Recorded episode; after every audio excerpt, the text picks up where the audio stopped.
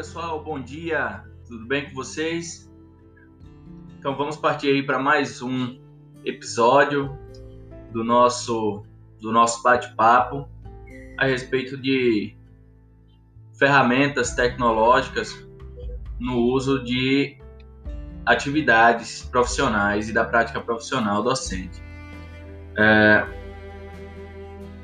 é esse momento de pandemia tem feito com que nós, profissionais da educação, é, pensemos em diversas formas de chegar e de se aproximar aos, aos alunos.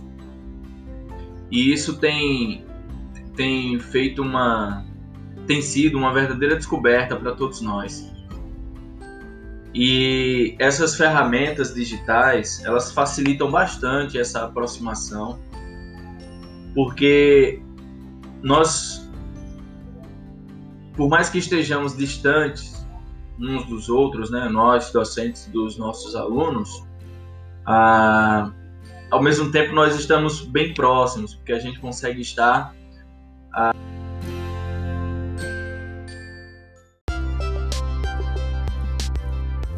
ah, na frente, do lado, no ouvido ali do nosso alunado. E isso facilita bastante o nosso, uh, o nosso contato, né? À medida em que eu posso fazer uso uh, de ferramentas como essa, por exemplo, né? De desenvolver um podcast e, e levar esse podcast ao alunado que muitas vezes está distante, não tem como se deslocar, é, ou